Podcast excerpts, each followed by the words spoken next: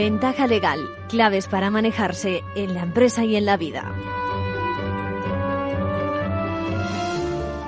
Pues gracias, gracias por acudir una vez más a nuestra cita semanal con Ventaja Legal, donde queremos divulgar el mundo jurídico y elevar la cultura legal. Bueno, hoy contaremos con varios invitados. Hablaremos con Gabriel Araujo para que nos explique las consecuencias de una sentencia que permite con prudencia localizar nuestras coordenadas partiendo de las IP, esa identificación de nuestro terminal. Estamos hablando de temas de informática, de ordenadores, bueno. También preguntaremos al letrado Jesús Pellón por los motivos que llevan a la abogacía a recurrir ante el Tribunal Supremo por un asunto relacionado con el secreto profesional de los abogados. Ya adelantamos la posición y ahora nos lo explica con más detalle. Y con Rosa María García Teruel, doctora en Derecho, hablaremos de lo que se denomina Smart Contracts, es decir, bueno, ¿qué es, hecho? ¿qué es eso? Nos vamos a preguntar todos, ¿no? El derecho tiene que estar siempre al lado de la tecnología y este, este es un ejemplo. Y seguiremos con los episodios que estamos emitiendo sobre la crisis de pareja o, de matrimonio. Hoy, precisamente en ese punto en que se produce la ruptura, de la mano del magistrado y vicepresidente de CEMIN, Confederación para el Mejor Interés del Menor, Ángel Luis Izquierdo, y con Mercedes Villanova, abogada, ambos especializados en Derecho de Familia. Ahora sí, ya empezamos con las novedades que nos trae cada semana la abogacía.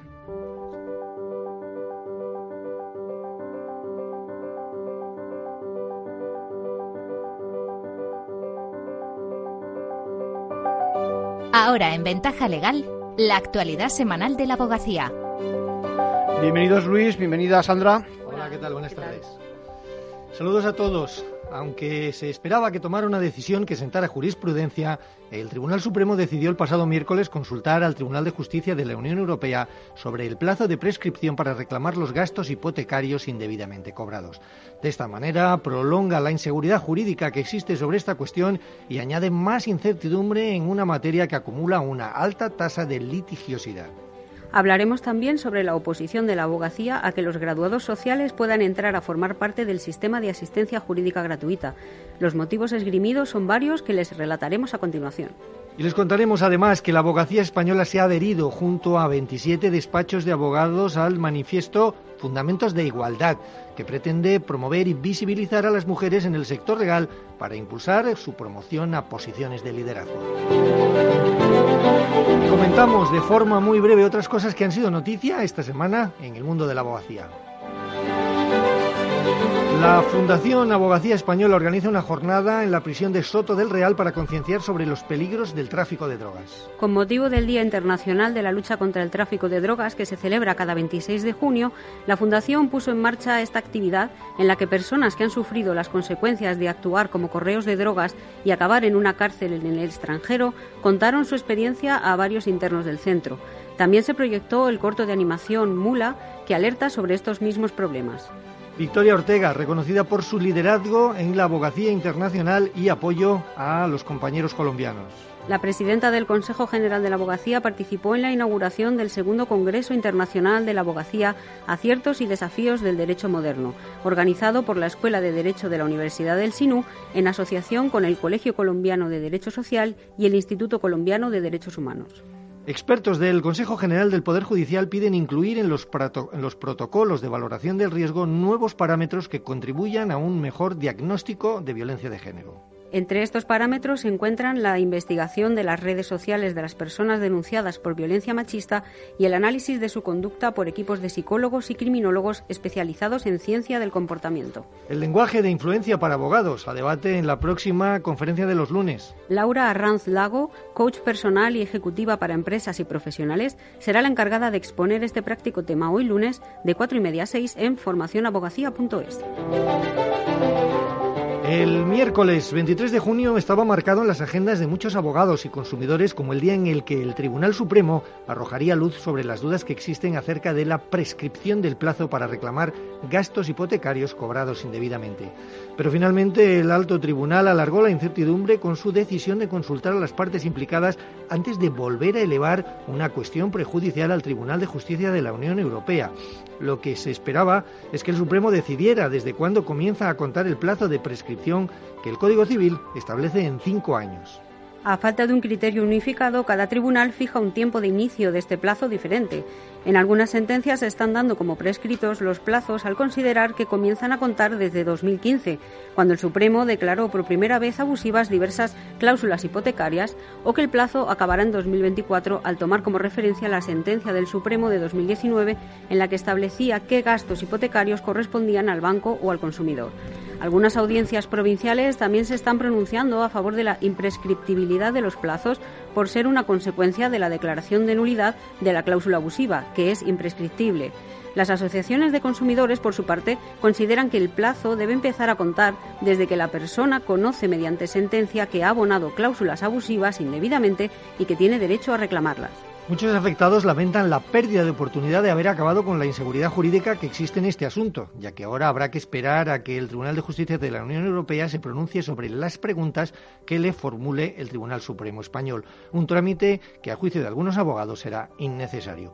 Jesús Vázquez es el vicedecano del Colegio de la Abogacía de Barcelona y experto en Derecho del Consumo creo que con los mimbres que ya teníamos de las respuestas que había dado el Tribunal de Justicia de la Unión Europea a diversos tribunales comunitarios, había suficientes y hay suficientes elementos de hecho y de derecho para fijar con claridad doctrina jurisprudencial.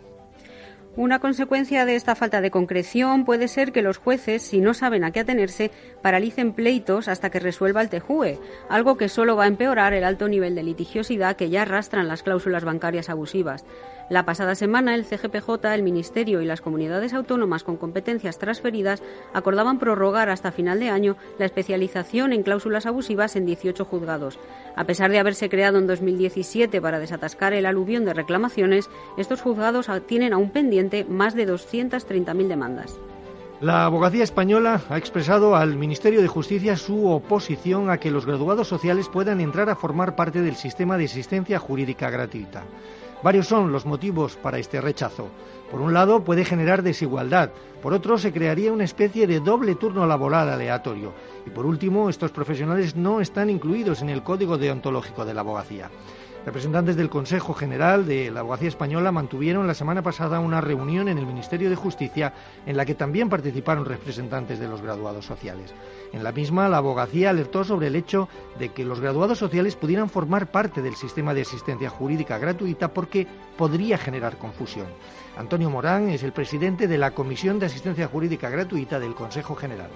La inclusión de graduados sociales en el sistema de asistencia jurídica gratuita generaría una enorme confusión y desigualdad en el sistema y, además de innecesaria, traería también perjuicios para los ciudadanos.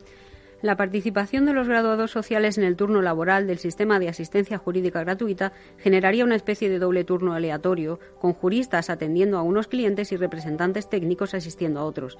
Y además rompería con el principio de unidad de defensa, ya que muchos letrados que atienden causas laborales terminan por extender los casos de sus representados al ámbito civil o penal. Si se incluyen los graduados sociales en la justicia gratuita, estos no podrían ampliar su labor a otros ámbitos jurisdiccionales para los que carecen de capacitación y de conocimientos. La Ley Orgánica del Poder Judicial otorga a los profesionales de la abogacía, con carácter exclusivo y excluyente, la dirección y defensa de las partes en toda clase de proyectos y la función de asesoramiento y consejos jurídicos. Además, los graduados sociales quedan fuera del código deontológico por el que se rigen los miembros de la abogacía. En la reunión mantenida la semana pasada, la abogacía también llamó la atención sobre la inoportunidad y el sinsentido que supondría pretender aprovechar la reforma de la ley de acceso a la abogacía y la procura para regular una profesión que no se encuentra entre las consideradas como jurídicas. La abogacía española se ha adherido junto con 27 despachos de abogados al manifiesto Fundamentos de Igualdad, con el objetivo de promover y visibilizar a las mujeres en el sector legal para impulsar su promoción a posiciones de liderazgo. La paridad prácticamente ha llegado ya a la profesión, pero sin embargo, solo el 19% de los socios de despachos son mujeres. Esta iniciativa ha sido promovida por la Asociación Española de Ejecutivas y Consejeras, EGECON, que cuentan con el respaldo y la promoción del Consejo General de la Abogacía, del Colegio de Abogados de Madrid, del Colegio de la Abogacía de Barcelona, ESADE Woman Initiative y la Asociación Inquietos. A través de la adhesión a este manifiesto, que permanece abierta a nuevas incorporaciones, se pretende que los despachos de abogados contribuyan al fomento de la equidad real en el sector jurídico con la aplicación y desarrollo de las mejores prácticas mediante la implementación del Código EGECON de buenas prácticas para la gestión del talento y la mejora de la competitividad en la empresa propiciando la promoción del mejor talento sin sesgos de género, una superior diversidad en posiciones de responsabilidad y, por lo tanto, una mayor riqueza y aportación de valor. El acto de presentación del manifiesto contó con la presidenta del Consejo General de la Abogacía, Victoria Ortega, quien, recordó que defender la, igualdad, como se hace desde los despachos y sus instituciones, debería implicar también practicar la igualdad. Defender la no discriminación debería conllevar una apuesta visible por la diversidad en las políticas de personal y en las estructuras de los departamentos. Y la mejor forma de ser inclusivos es demostrando con el ejemplo que lo somos. Victoria Ortega. El aprovechamiento del talento en su integridad es siempre económicamente rentable. Todo esto solo se va a lograr avanzando desde la total inclusión, desde la suma de esfuerzos, desde la suma de esfuerzos de hombres y mujeres. Y terminamos ya con el abogado de esta semana. ¿Quién es Sandra y por qué es nuestro abogado? Se trata de Alfonso Pazos Bande. A sus 89 años es uno de los abogados del turno de oficio más veteranos en España y no tiene ninguna intención de retirarse. Piensa seguir trabajando hasta el último día. Se define como un abogado de papel del viejo régimen. No usa ordenador ni móvil. ¿Para qué? se pregunta. Colegiado número 31 de Ourense, estudió Derecho por libre. Su padre era abogado y disponía de muchos de los libros para el estudio. Sus cualidades como abogado se las resumen dos, amor a la profesión y trabajo sin límite. Amenaza con trabajar hasta el último día en favor de los más vulnerables porque afirma, le gusta y completa su vida. Recuerda que la abogacía de oficio ha cambiado mucho desde que empezó a ejercer, pero solo en cuanto a los instrumentos para impartirla. Pero me temo que los problemas son los mismos, porque la gente se sigue matando, se sigue, se sigue explotando, los delitos son los mismos. Ahí lo tienes, Arcadio. Alfonso Pazos, 89 años. Enhorabuena por su trabajo durante todo este tiempo y sobre todo por la fuerza que sigue demostrando a la ciudad. Qué envidia, abogado por los cuatro costados, vamos. Con eso terminamos. Hasta la semana que Luis, viene. Sandra, gracias. Gracias.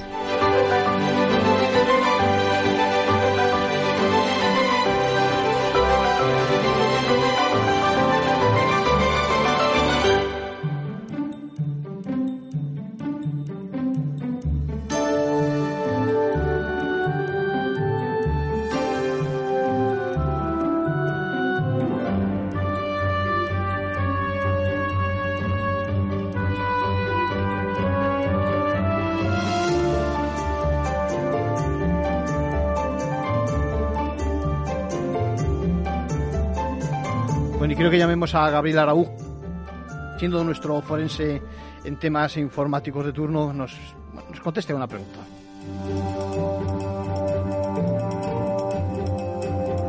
Preguntamos a Gabriel Araujo, nuestro experto en temas de informática forense, ¿qué efectos puede tener esta sentencia en el mundo, en el mundo de, la electrónica? Gabriel, ¿cómo estamos? Hola, muy buenas, encantado. Pues Arcadio, esto realmente ha caído como un jarro de agua fría con respecto a las pretensiones que tenía esta sentencia del Tribunal de Justicia de la Unión Europea con la doctrina que venía manteniendo el Tribunal Supremo, que tenía vedado precisamente eh, identificar a personas a través de su IP. Por tanto, estamos esperando las próximas sentencias del Tribunal Supremo. Tiene que eh, precisamente mm, ser eh, acorde a esta jurisprudencia del derecho europeo, por mor precisamente del artículo 10.2 de la Constitución.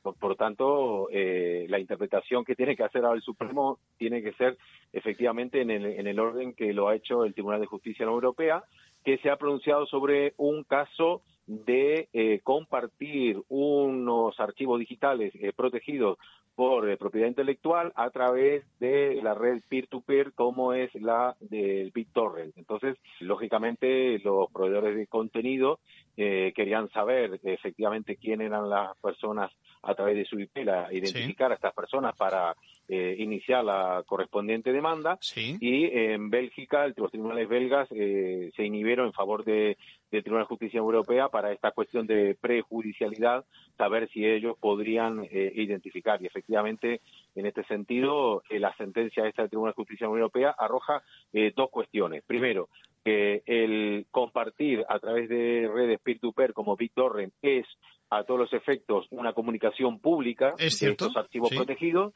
y por otro lado que a través de la IP se puede precisamente lógicamente atendiendo a los principios de proporcionalidad, identificar a las personas que están conectadas a través de esta IP. Significa, porque claro, sabes, Gabriel, muchos de los que nos oyen no saben de, estos temas, que, que, la IP es como nuestro domicilio a efectos electrónicos, ¿no? Cuéntanos eso, que, eso de la IP, ¿qué es exactamente? Sí, la, la IP es como el DNI de, de, la persona cuando navega por Internet, ¿verdad? Hay, una, hay varios tipos de IP. Hay una IP local, que es la que se nos asigna en nuestra red local, para cuando eh, tenemos varios dispositivos conectados y otra IP que es la que nuestro proveedor de servicio, nuestro proveedor de Internet nos asigna en un momento puntual. Este tipo de, registro sí que lo mantiene nuestro proveedor de Internet, mantiene eh, este, esta IP, esta identificación, y es la que nos acompaña en todos los hábitos de navegación. Entonces, lógicamente, eh, habría que también con la IP solo no, no se puede identificar a una persona, es decir, ahí a partir de la IP hay que hacer una investigación eh, para que a través de la actividad jurisdiccional propia de los tribunales de justicia se pueda realmente asignar esa IP a una identidad física o jurídica, porque como digo, eh, a través de una IP que nos da el proveedor de servicio, nosotros podemos estar conectados cuatro o cinco personas, con lo cual a partir de la actividad probatoria es la que efectivamente en ese determinado momento puede llegar a identificar a una persona con ese hábito de navegación puntual en ese instante. Sí. Al final, Gabriel, esto de lo que se trata es de si te pueden o no cazar haciendo eh, maldades, digamos, es decir, mm. bajándote, descargándote archivos que, pues, que no tienes derecho sobre ellos, etcétera. Se trata de eso, ¿no? Se trata de que puedan identificarte y pueda, por lo tanto, la acción de la justicia caer sobre ti, porque de la otra forma estaba ahí una cosa un poco borrosa, ¿no? Bueno, sí, eso eh, es un paso más, digamos, en la protección de la propiedad intelectual, pero también al mismo tiempo arroja un importante cuestionamiento porque los proveedores de Internet pueden llegar a bloquear al, usuario el acceso a Internet sin orden judicial, con lo cual esto... Estamos cerca del abuso, si no se hace correctamente, ¿no? Correcto. Habría que filtrarlo porque habría que vigilar eh, mucho estas cuestiones porque podría haber un tipo de abuso, por ejemplo, de un proveedor de Internet que tenga intereses comerciales específicos, por ejemplo, tendientes a, por ejemplo, con algún buscador, podría filtrar eh, los, eh, la navegación de un usuario. Entonces, eso sí que hay que vigilarlo bien. ¿eh? Gabriel Araujo, gracias por colaborar con Ventaja Legal y con Capital Radio. Siempre que tenemos alguna pregunta difícil desde el punto de vista eh, informático, electrónico, sabes que acudimos a ti. Muchas gracias. A disposición. Muchas gracias, alcalde, y un abrazo a tus oyentes. Y ahora llamamos a Rosa María García Teruel, doctora en Derecho, para hablar de Smart Contracts. En el marco de la tecnología blockchain, también surgió el concepto de, smart contract. Em, un smart contract, que bueno, traducido literal es contrato inteligente, En, sí, en sí es código informático. Es un código informático que lo que permite es la, transmisión de, estos activos digitales, de estos tokens, etcétera. Sí. ¿Qué pasa? Que desde, desde su popularización se ha planteado su uso incluso en, en contratos legales tradicionales, ¿no? Sí. Por ejemplo, que, en un futuro podamos con código informático llevar a cabo pues un contrato de compra-venta, un arrendamiento, etcétera, etcétera. ¿Eso significa que al final estaremos haciendo en vez de un contrato en papel en, en otro soporte o significa algo más? Yo creo que, que avanzará hacia ahí porque, y al menos tal vez parte, parte del contrato se lleve, se lleve a cabo con smart contracts.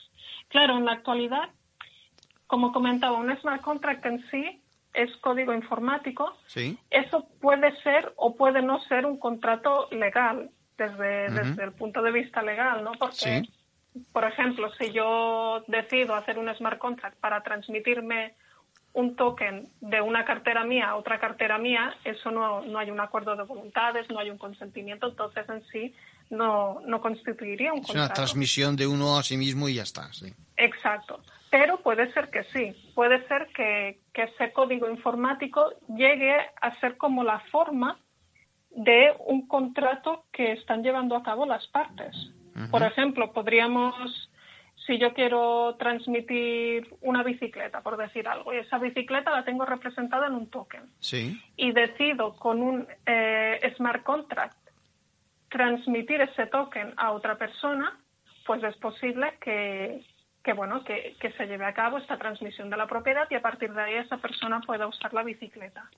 Parte, digamos, no sé si llegará a ser pues exclusivamente la forma en la que llevaremos a cabo todo tipo de contratos, porque como sabéis, pues la complejidad de muchos contratos es difícil eh, ponerla en código informático. Correcto. Pero, pero sí que al menos transacciones sencillas o incluso su ejecución podríamos plantearlas con, con smart contracts. ¿Tienes algún ejemplo en mente? Yo creo que todo lo que son pues adquisiciones de activos digitales, incluso arrendamientos, arrendamientos de, de, activos digitales también se podrían llevar a cabo así. Hace falta. Al ser más sencillas. Sí, hace falta concienciar ¿no? y explicar esto a la ciudadanía para que se lancen ¿no? a, esta, a estas fórmulas. No creo que todo el mundo a fecha de hoy lo entienda y en segundo lugar crea que hay seguridad suficiente como para ir por este camino, ¿no te parece? Claro, es que aquí partimos de que los smart contracts, el blockchain, etcétera, etcétera, al ser código informático no es accesible a toda la población. Y, y claro, para um, actualmente eh, o bien directamente sabes programar en el lenguaje de, de, los smart contracts para hacer este tipo de contratos, sí. o bien confías a la programación de otro. Uh -huh. Entonces, una de dos, o la población aprende uh, sobre ello, aprende sobre qué son los smart contracts, sobre qué son los tokens, etcétera, o bien irán saliendo seguramente empresas, plataformas, etcétera, que lo hagan por ti. El problema, claro está, es que, que bueno, luego confías lo que es la, la, programación de ese contrato inteligente a un tercero. Uh -huh. Y eso puede conllevar ciertos riesgos también. Imaginad, por ejemplo, que queremos hacer una, la transmisión de la bicicleta que comentábamos antes, ¿no? Representada con, con la ficha digital, con un token. Sí. Imaginemos que hemos pactado, hemos hablado antes de un precio de 50 euros. Sí. Y resulta que la, la, empresa o la persona que programa el smart contract pues se ha confundido y ha puesto 50 euros cada mes o, 50, o 500 euros. Sí, sí, o un error, sí. Un error, ¿no? Claro, ello tiene sus consecuencias para, para el consumidor y para la gente que, que realmente pues no está familiarizada con el código.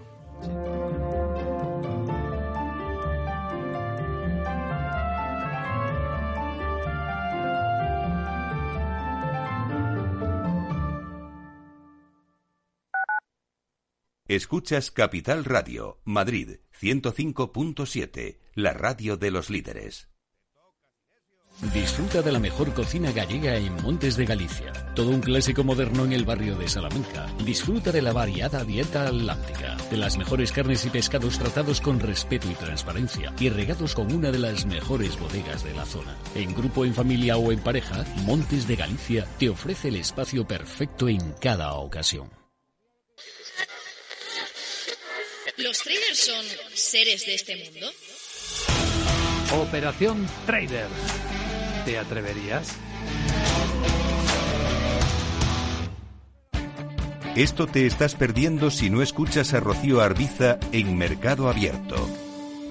Chema Alonso, director de la Oficina de Consumo Digital de Telefónica. En el mundo de la tecnología, la inteligencia artificial necesita muchos datos y mucha potencia de cómputo. Por eso el cloud computing y el big data son lo que ha permitido la eclosión de servicios y sistemas de inteligencia artificial que estamos viviendo en los últimos tres años, ¿no? Y, y por eso son tan relevantes en nuestra economía.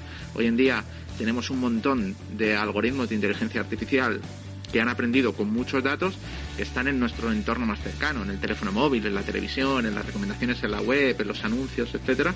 Y sin esa eclosión previa de las técnicas de Big Data y, los datos masivos y la potencia de cómputo del cloud computing, pues no hubiera sido posible llegar al mundo en el que estamos.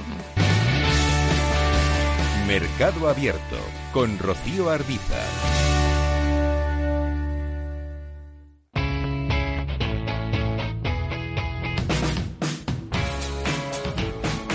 Economía despierta.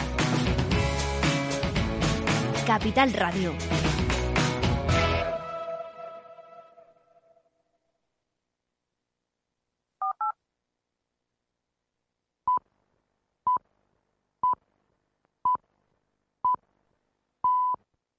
Ventaja legal con Arcadio García Montoro.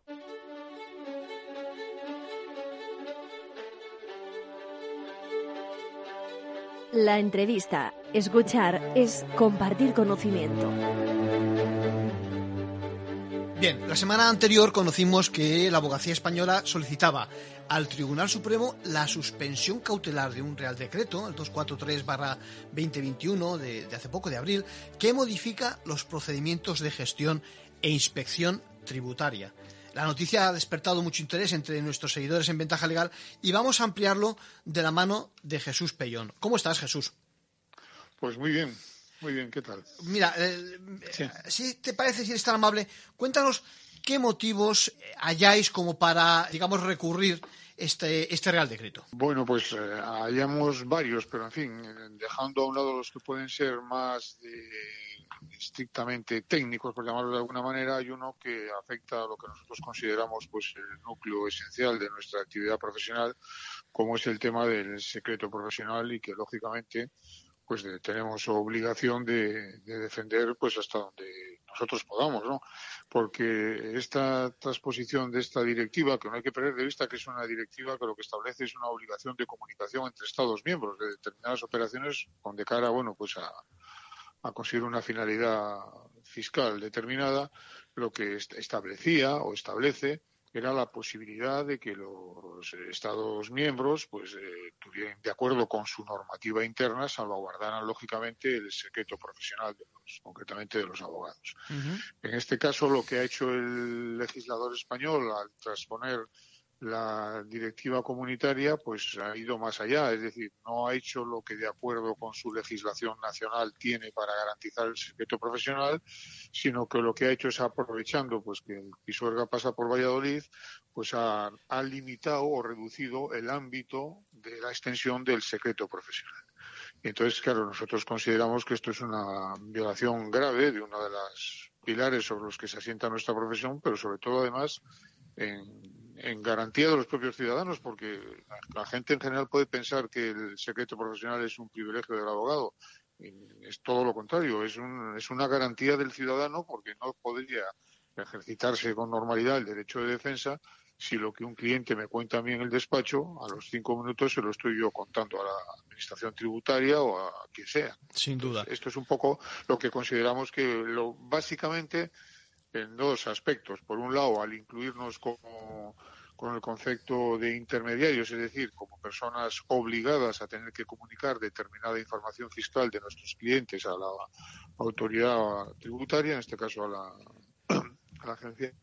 Y, en segundo lugar, cuando en los, incluso en los supuestos en que acepta la, la ley española la existencia de secreto profesional y, por tanto, no releva de la obligación de tener que comunicar directamente a la agencia tributaria esta información, sin embargo, nos obliga a comunicársela a los que llaman intermediarios secundarios, con lo cual, pues, estamos en las mismas. Una cosa es si quebramos el secreto profesional por comunicar a la agencia tributaria o si le quebramos por comunicársele a otros intermediarios que nada tienen que ver con nuestros clientes.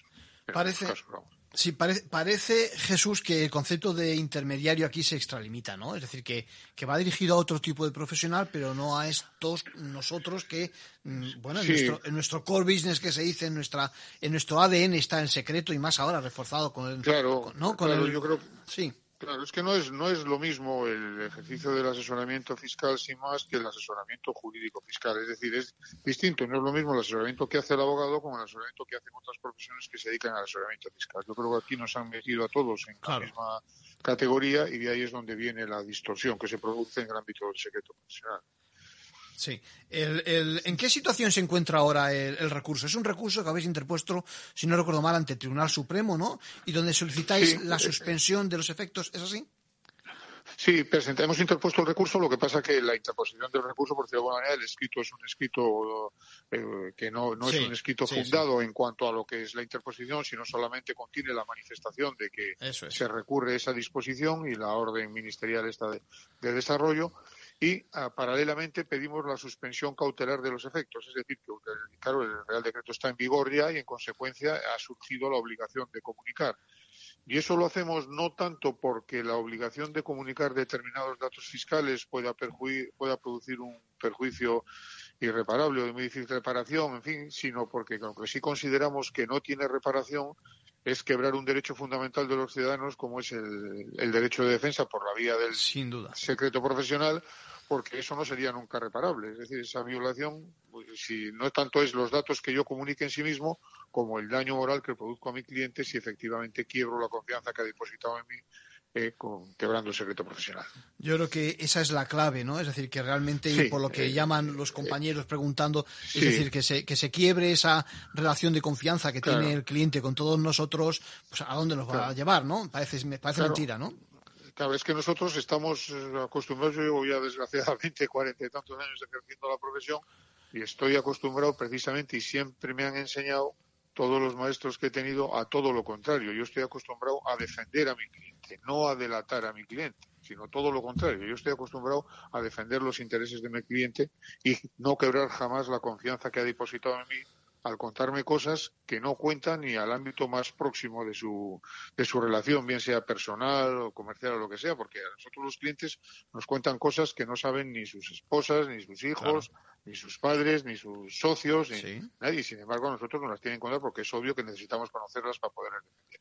Si yo tengo que ir inmediatamente a transcribir esas conversaciones que he tenido con mi cliente ante una determinada autoridad administrativa, lógicamente el derecho de defensa es imposible porque qué cliente va a venir a contarme nada Claro. si en cinco minutos lo va a saber todo el mundo. ¿no? Entonces, eso es, es un derecho del cliente que no se debe de quebrar bajo ningún concepto porque atenta directamente contra el pilar básico del ejercicio profesional como es el secreto profesional. Sí, además, además seguramente lo que, lo que pedimos, déjame que me sume ¿eh? como abogado a esa petición, el, el- el- lo que pedimos yo creo que va, es perfectamente compatible con el espíritu del reglamento ¿no? de general que estamos... Totalmente ¿eh? compatible. Si es que además, eso claro, es, eh, las normas comunitarias se rigen por una serie de principios de proporcionalidad, de efectividad, etcétera. Entonces, es, es decir, si lo que se, si lo que se persigue es tener una determinada información fiscal, la administración tributaria o el Estado español puede obtenerla exactamente igual exactamente igual y cumplir la misma finalidad sin necesidad de incluirnos a nosotros como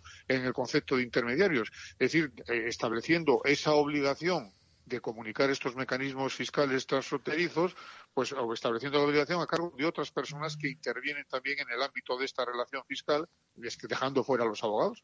Claro, Y claro. tendrían exactamente la misma información y no tendrían que quebrar ningún ningún derecho del ciudadano como es el, de- el derecho al secreto profesional. ¿Cuál es el siguiente paso, Jesús? ¿Qué esperamos eh, que se nos admita Bueno, trámite? nosotros, y- ¿no? de- desde el punto de vista del procedimiento, el siguiente paso me imagino que se resolverá sobre la suspensión cautelar solicitada, Bien. es decir, que el Tribunal Supremo dictará un auto en el que bien admite, bueno, después de escuchar lógicamente a las demás partes, eh, dictará un auto en el que estimará o no la procedencia de la medida cautelar solicitada, pero bueno, sin perjuicio de eso, eso se afectaría solamente al tiempo mientras dura el procedimiento, es decir, se suspendería si se afecta la aplicación del Real Decreto en tanto en cuanto dura el procedimiento. Lo lo importante es que el procedimiento se resuelva favorablemente Sí. en el sentido de que entienda que se produce una violación del secreto profesional y en consecuencia pues de- del derecho, no solamente el derecho nacional, que es evidente porque eh, la ley orgánica del Poder Judicial que es la que desarrolla el secreto profesional que se proclama con carácter evidente en la Constitución, no establece ningún tipo de limitación al secreto profesional. Dice que cuando los abogados intervengan en el ámbito que les es propio de su profesión, como es el asesoramiento y la defensa, Sí. están amparados, deberán guardar confidencialidad sobre cualesquiera de los hechos que tuvieran conocimiento por el ejercicio de su profesión. Claro. Y sin embargo, ahora lo que nos dicen es que no, que no en todo el asesoramiento tenemos secreto profesional, que solamente cuando intervenimos de una manera neutra o neutral en ese asesoramiento. Es decir, cuando solamente informamos sobre, pues, en fin, pues, como son las normas aplicables, pero en fin, pero no, no, no hacemos nada más que esto. Es decir, mire usted, en España existe la Ley General Tributaria en cuya disposición adicional tercera dice esto y la cuarta dice esto y el artículo 27 dice lo otro. Eso En fin, parece los muy... abogados, Sí, sí. Claro, es una restricción importantísima Claro. porque el asesoramiento nuestro, lo primero, porque el cliente cuando viene te demanda una serie de información que no se limita al contenido de los preceptos aplicables o de la doctrina aplicable, sino que lo que te pregunta es, oiga, si yo hago esto, ¿qué consecuencias puede tener? Si no lo hago, ¿qué pasa? ¿Qué ventajas obtengo de esto? ¿Cómo no? ¿Esto es legal? ¿Esto es ilegal?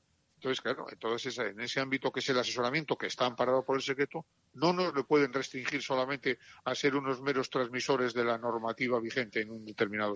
Nos darán traslado para formalizar el escrito de demanda, que es donde ahí haremos ya la argumentación, pues la, la- en la que sustentamos nuestro recurso. Sí. Y luego, bueno, pues el tribunal tiene- dictará una resolución que será la que lógicamente tendremos todos que Sí. acatar. Mientras tanto, una de las preguntas que me han repetido en dos ocasiones los, los oyentes es, eh, ¿y ahora los letrados qué hacemos? No se dará el caso, esperemos, en que nos pidan ampliar la información que tenemos de nuestros clientes en este en este ínterim, en el tiempo en el que todavía Pues, no se resuelva, sí. ¿no? Pero, ¿qué se nos aconseja? Hasta en tanto en cuanto no se resuelva sobre la suspensión cautelar que tenemos solicitada, la Sí. norma está en vigor y lógicamente hay que cumplirla Sí. si no se quiere incurrir en una de las infracciones que la propia norma también contiene. Es decir, la ley 10 2020 establece no solamente las obligaciones de comunicación, sino que también establece las sanciones que se imponen en caso de que, de que se incumplan. Mm. Entonces, claro, ahí se corre el que no, el que, el que asuma el riesgo de no comunicar, Sí. pues realmente eso es lo que está haciendo, está asumiendo un riesgo de que si luego al final nuestra tesis no prospera, pues Sí. eh, las sanciones se confirmarían Sí. si se producen. En otro caso no, porque siempre a la hora de recurrir la sanción siempre se podría alegar que efectivamente Eso la norma por la que se ha sancionado es una norma que no se acorde, pero eso en, definitiva todo dependerá del resultado del recurso. ¿no? Eh, Jesús Pellón, encantado de hablar contigo. Vamos a perseguir el tema, vamos a ver cómo Pues- se resuelve, esperemos que favorablemente, y, y seguiremos en contacto para que nos cuentes cuál Pues es la evolución oye, del yo caso. ¿eh? Encantado porque en el Consejo estamos preocupadísimos, como te puedes imaginar, Claro, porque una de claro. nuestras principales obligaciones es defender no solo a los profesionales, sino más todavía a la profesión. Eso es. Y esto consideramos que es un elemento fundamental de, de la misma. Y además, como has dicho, al final está el cliente, se genera indefensión y esto no se puede consentir con la Constitución en la mano, ¿no? Eh, pues está claro, está claro. Para nuestro modo de ver, claro, es que hay que ser inflexibles porque es que es, es, es, es que es un- una merma de las garantías del ciudadano tremenda, pero tremenda. Porque claro, es que es la, lo único que el ciudadano tiene con su abogado es confidencialidad absoluta. Si se empieza a limitar, pues empieza a perder la confianza y lógicamente ya pues no se puede defender a nadie. Jesús Peñón, gracias por atendernos. Pues muchas gracias a ti. Bueno, y ahora justo, ahora justo cumple 40 años la ley del divorcio y nosotros ya saben que seguimos con nuestros episodios sobre cómo actuar legalmente en pareja, en matrimonio, de la mano esta vez de Mercedes García Vilanova, abogada, y de Ángel Luis Campo Izquierdo, magistrado. Bueno, llega un momento en que se puede producir la crisis y antes de ir al juzgado y, y de que se plantee realmente el conflicto, me imagino que hay opciones, tenemos deberes que hacer. ¿Qué os parece? Vamos a ver, lo que hay que hacer cuando se avecina esa crisis o ya ha estallado la crisis es tener, la- tener mucha calma y saber primero qué es lo que queremos. Si queremos recuperar la pareja, es decir, que sigamos viviendo como pareja, o lo que queremos es romperla y establecer las consecuencias de esa ruptura. Porque depende de la decisión que tomemos, habrá que ir por una vía o por otra. Lo que no hay que esperar nunca es a que se estalle la bomba atómica en esa relación. Las crisis se van viniendo y hay soluciones al principio que pueden ayudar a mantener esa pareja. Entonces, no guardar silencio, no esconder las cosas, no ocultarlo, no aguantar, como se suele decir, por los hijos, no aguantar porque es que necesito el dinero del otro, porque todos esos tiempos de espera al final se pagan muy caros. Eh, Mercedes, ¿qué te parece? Pues que comparto totalmente lo que dice Ángel. Es decir, es cierto que hay muchas parejas que esa, esa crisis la van viendo venir y no toman medidas. Y ellos mismos son conscientes de que las cosas van mal. También es cierto que depende, porque, en fin, sabes que hay muchos estilos de pareja. Es decir, hay parejas que se comunican bien, que se, en fin, se comportan, negocian entre ellos, incluso si es necesario. Pero luego hay otras parejas que son eh, como más pasionales, ¿eh? sus discusiones son a base de broncas, insultos, eh, reconciliaciones luego a, tope. Y, y, lo llevan de otra manera. Y luego hay esos otros que son, digamos, los editadores, ¿no? Esos que, que no discuten nunca, pero que llega un momento en que van haciendo esas vidas paralelas, en que ya pues tienen actividades diferentes, tienen amigos distintos. Entonces, que se juntan todo va bien, pero la verdadera realidad no es esa. O sea, las cosas les están yendo mal, pero como están haciendo esas vidas paralelas, pues en el fondo eh, se están escondiendo como la avestruz, ¿no? Y entonces ahí es cuando, cuando, cuando fracasan. Seguramente muchos estarán preguntando si existe motivos legales como para que se pueda acudir en estos momentos a un modelo de, ruptura, de separación, de divorcio, de lo que fuera. ¿Qué os parece? Eh, no, gracias a Dios eh, se ha pasado un sistema culpabilístico que, si no me viene mal la memoria, estuvo en vigor hasta el 2015. Mercedes seguro que tiene más datos, yo mi memoria va fallando. se ha pasado a un sistema objetivo. Es decir, igual que tú te casas y no te piden que acredites el porqué, hoy en día, si quieres divorciarte, puedes y no justificar la causa. Solo te piden un requisito temporal, y es que haya pasado más de tres meses desde que hayas contraído matrimonio. Y no hay que justificarlo. Otra cosa es si es recomendable, si se pueden obtener ventajas, alegando la causa de por qué me divorcio o separo. Pero eso ya es otra cuestión. Pues efectivamente, eh, ahora eh, cualquiera puede separarse, o sea, a nadie lo puedes obligar a estar en pareja, no es como antes. Y, y bueno, evidentemente eso fue un avance tremendo porque cuando, por lo menos cuando yo empecé, que seguramente fue más o menos cuando empezó Ángel, pues eh, entonces nos veíamos obligados a inventarnos mm, verdaderas historias para, para conseguir buscar un motivo para que esa pareja se separara cuando realmente esa pareja quería separarse y nada más, a lo mejor ni siquiera había motivo, ¿vale? Pero luego otra cuestión diferente es que muchas personas intentan hoy en día buscar esa causa porque creen que es necesaria. Y de ahí el tema, por ejemplo, que es el más, el más manido, pero el que más vemos en los despachos, que es el de las infidelidades. Porque te digo yo, Arcadio, que hay un porcentaje altísimo de separaciones por infidelidad. Entonces, ¿qué ocurre? Que el que, el que digamos, la víctima, para entendernos, de infidelidad, eh, busca un poco no te digo venganza, pero sí un resarcimiento, ¿no? Y entonces quiere que en las demandas los abogados pongamos que ha ocurrido esa infidelidad y que ha sido de tal manera y tal. Claro, los abogados, pues eso que ahora ya evidentemente lo omitimos porque ya no es necesario, pues mm, tenemos que explicarle a nuestros clientes que todo eso no lo debemos contar en la demanda, salvo que eso esté repercutiendo en, otras cuestiones. Que serán, serán hijos, me imagino. Eh, ¿no? efectivamente, eso, mismo. Tú imagínate que la nueva pareja maltrata a los hijos. Bueno, entonces evidentemente sí, o sea, hay que hablar de esa relación, hay que hablar de lo que ha ocurrido, pero salvo que repercuta en cuestiones eh, que tengan que ver con, medidas inherentes a esa separación, nada, no, no es necesario indicar que hay un, motivo. Una pareja se separa porque quiere separarse, nada más. Eh, no, yo estoy de acuerdo con lo que está diciendo Mercedes. Y sobre todo a la hora de relacionar un poco, cuando ya la crisis es inevitable, yo creo que no hay que poner parches y justificar es que vamos a alargar la crisis hasta que demos el paso definitivo, muchas veces por los hijos. Un error que se comete garrafal es intentar arreglar una crisis de pareja teniendo un hijo, porque eso es apagar un fuego con gasolina. Eso es tremendo que se haga eso y además el resultado lo vemos continuamente en los juzgados que si había un problema de gravedad 50 lo has puesto en gravedad 100 eh, entonces eso hay que tenerlo en cuenta. Luego lo que te decía antes de si una vez que nos enfrentamos a la crisis si queremos solucionar la pareja y mantenernos juntos hay que acudir a terapia si queremos ya romper la pareja y regular las consecuencias de esa ruptura, hay que ir a diversos caminos, que son las soluciones alternativas del conflicto sin hacer un juicio contencioso, de enfrentamiento entre las partes o de acudir al proceso.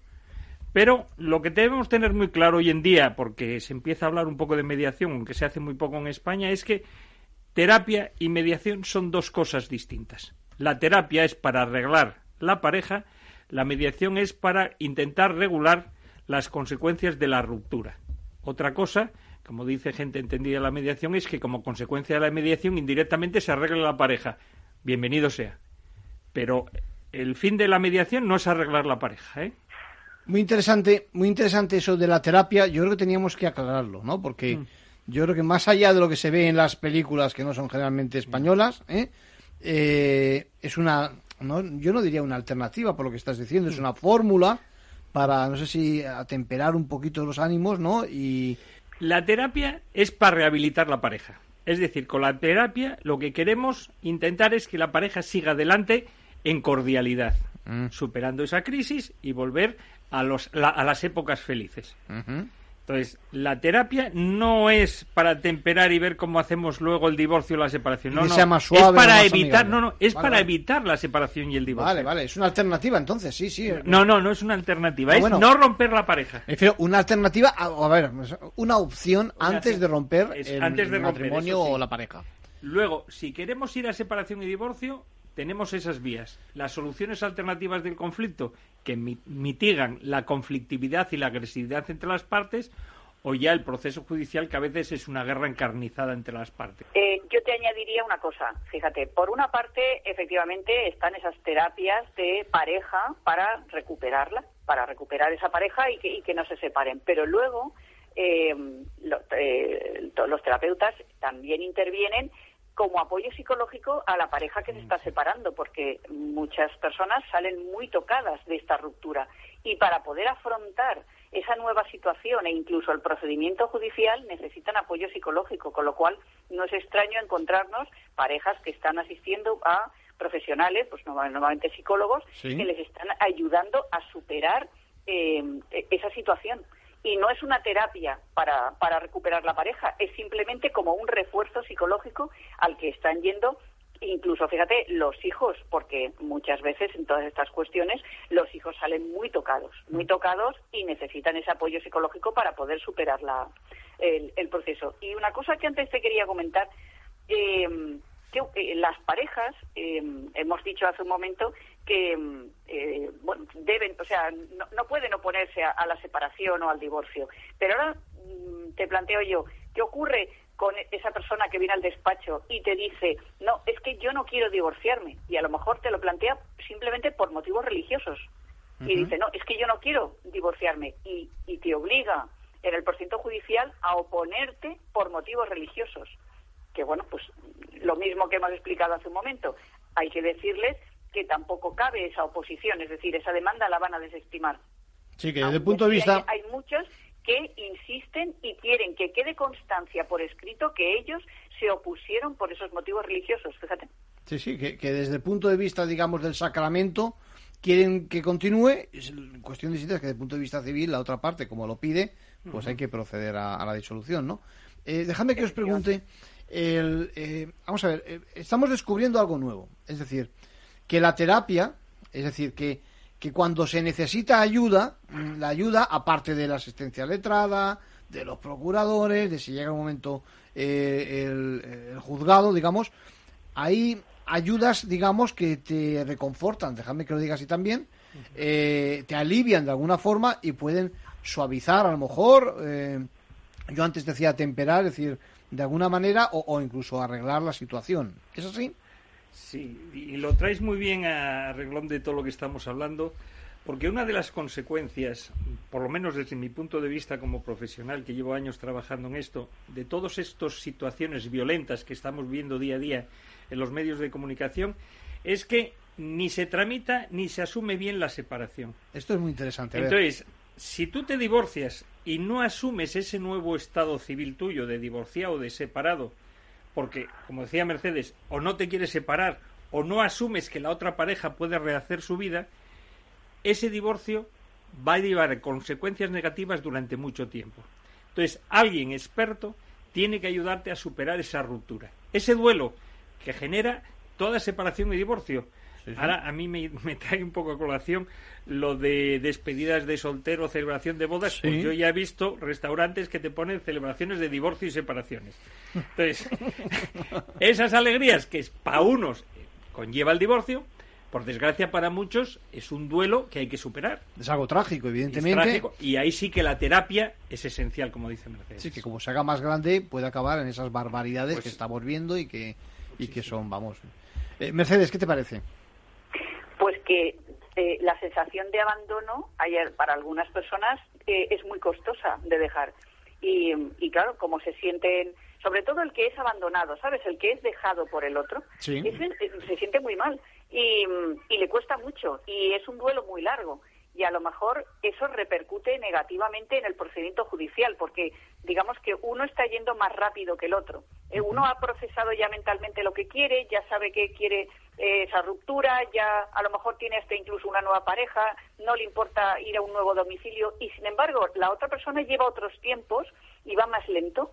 ¿vale? Y entonces al ir más lento eh, incluso se dificulta la negociación, la mediación o cualquier eh, tipo de, de, de- fórmula que se esté empleando, porque esa persona está, digamos, en unos tramos más, más abajo. De ahí el que, fue, el que sea necesario en muchas ocasiones ese apoyo psicológico para poder nivelar la situación de ambos, porque esto es una cuestión de aceptación. Entonces, mm, es, es necesario que, que- que ambas partes estén a un nivel similar para poder, para poder avanzar. Aparte de eso que dice Mercedes, muy acertado, de esa sensación de abandono, hay dos posturas que es las celopatías, que no se superan fácilmente y llegan a ser enfermizas, y el sentimiento malentendido de propiedad, que la pareja es mía y no puede estar con otro. Y eso es muy difícil de superar solo. Entonces, por eso tienes que ir a profesionales. Insistir en lo de profesionales. Cuando damos ese paso de enfrentarnos a una crisis, olvidémonos de los consejos del españolito de a pie. Esto lo vamos a tratar en otro momento porque yo creo que es fundamental. Me habéis incorporado un concepto que yo creo que es muy interesante, el concepto del duelo, es decir, que le, que le llamemos de alguna forma es también importante ¿eh? para que se identifique. ¿Diríais que hay que hacer algunos deberes una vez que uno, vamos a decirlo así, considera que aquello no se puede arreglar? Es decir, pues a mí se me ocurre el deber de eh, obtener asistencia letrada, el deber de obtener asistencia psicológica, tal y como estábamos diciendo. ¿Alguno más? El esencial que no lo has dicho. Venga. Sentarse la pareja a hablar de qué vamos a hacer. Que en este país no hablamos. Y como ya dijimos en programas anteriores, Sí. es pasamos el problema a un tercero. El primer paso ante una crisis de pareja es que los dos se sienten en una mesa solos y decir, nos pasa esto, ¿qué queremos hacer? Y intentar valorar, en principio, sin intervención de terceros, los pros y contras de las posibles soluciones o pasos que se pueden hacer. Una vez que tenemos claro, como pareja, lo que queremos hacer, o lo que es inevitable, porque como dice Mercedes, a veces uno no quiere divorciarse, pero tiene que asumir que se va a divorciar, porque la otra parte lo tiene clarísimo. lo tiene o ya está con otra pareja, o sea que esa pareja ya no se va a solucionar. Bueno, pues entonces, los pasos. El segundo paso fundamental es un buen asesoramiento profesional. Y luego más pasos, que sería empezar a hablar detalladamente de todas las consecuencias que va a llevar esa decisión a nivel personal, a nivel económico, a nivel de hijos, a nivel de casa, a nivel de régimen económico, etcétera. Eso es muy largo, iremos Desglosándolo, desglosándolo poco a poco.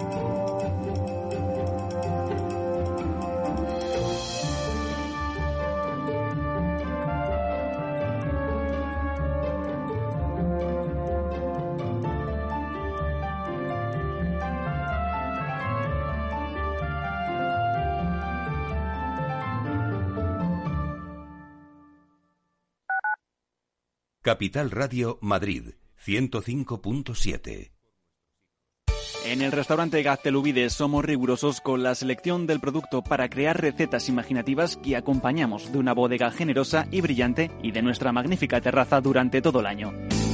Restaurante Gaztelubide, carretera de La Coruña, kilómetro 12200, La Florida. Teléfono 91 372 8544. Una recomendación del programa gastronómico Mesa y Descanso. Gráficas Naciones. Más de 50 años de experiencia en el sector de las artes gráficas. Apostamos por la última tecnología tanto en impresión offset como en digital y gran formato. Realizamos todo tipo de impresión. Tarjetas de visita, folletos, libros, vinilos, decoración y montaje de stands. Más información en el 91 629 2145 o en gráficasnaciones.es. ¿Harto de tertulias políticas y de quienes lo saben todo? Sube un peldaño intelectual en tu vida y sintoniza la gran tertulia de la economía, Un debate pragmático y sin afinidades que revela las grandes transformaciones de nuestros días, con figuras de gran talla económica como Pedro Esbarz, Ramón Tamames, Francisco Navarro, César Arranz, Hermenegildo Altozano, Isabel Aguilera, Manuel Moreu, Juan José Rubio y Fernando Zunzunegui, entre otros. La gran tertulia de la economía, cada mañana a las 8 y 20 en Capital, La Bolsa y la Vida, con Luis Vicente Muñoz.